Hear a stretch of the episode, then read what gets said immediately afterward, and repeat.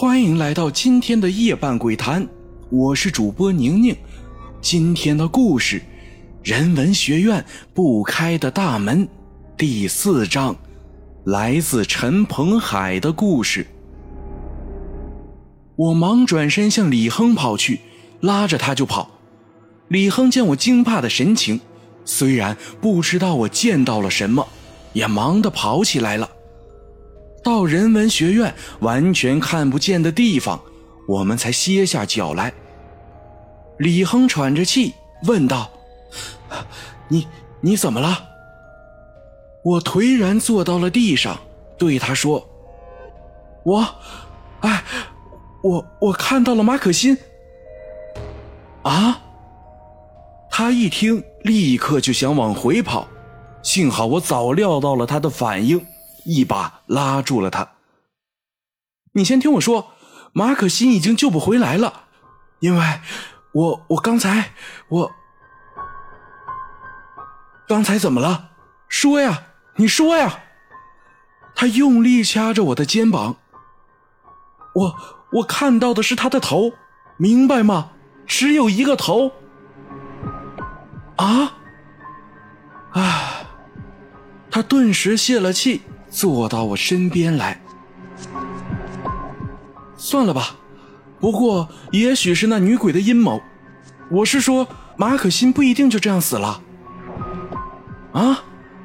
他一听又兴奋了起来。那我们立刻回去救他呀！你先等等，现在回去也没有用啊，我完全没有办法对付那东西。那怎么办呢？失望感在他的声音中飘逸而出。让我回去先想想办法，最好知道多一点关于你们院大门的事儿。走吧。虽然第二天有课，我也决定逃了算了。如果让这事儿拖上几天，到时候警察也介入了，那事情就复杂多了。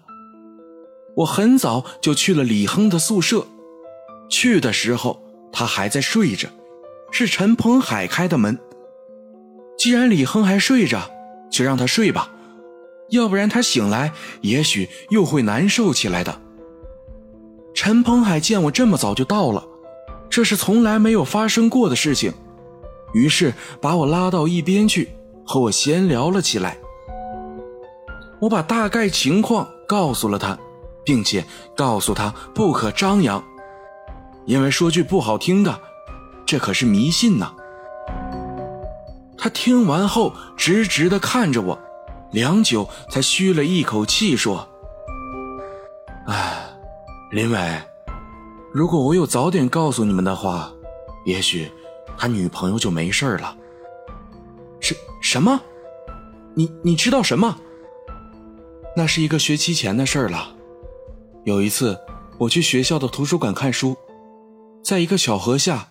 我看到了一本夹在中国古代文学史中的日记，日记很薄，只有那么几页，却让我看得越看越害怕。里面写的竟然是八八戒师兄的见闻和那时的一个很神秘的传说。啊，不会吧？那是个什么传说啊？唉，我之所以不敢说出来，因为那传说太诡异了。所以我把那东西放回到书里去，希望有能力的人可以解开传说的秘密。你小子先别说其他的，先告诉我是什么传说。哈哈，他对我笑了笑。精彩继续，下期更精彩。今天的夜半鬼谈就到这儿了。如果喜欢这个节目的话，可以点赞、评论、转发。关注、打赏，这些都是对宁宁莫大的帮助，也是大家给宁宁持续更新的动力。我还是每天晚上都给大家带来一篇恐怖故事的宁宁，胆小者勿入。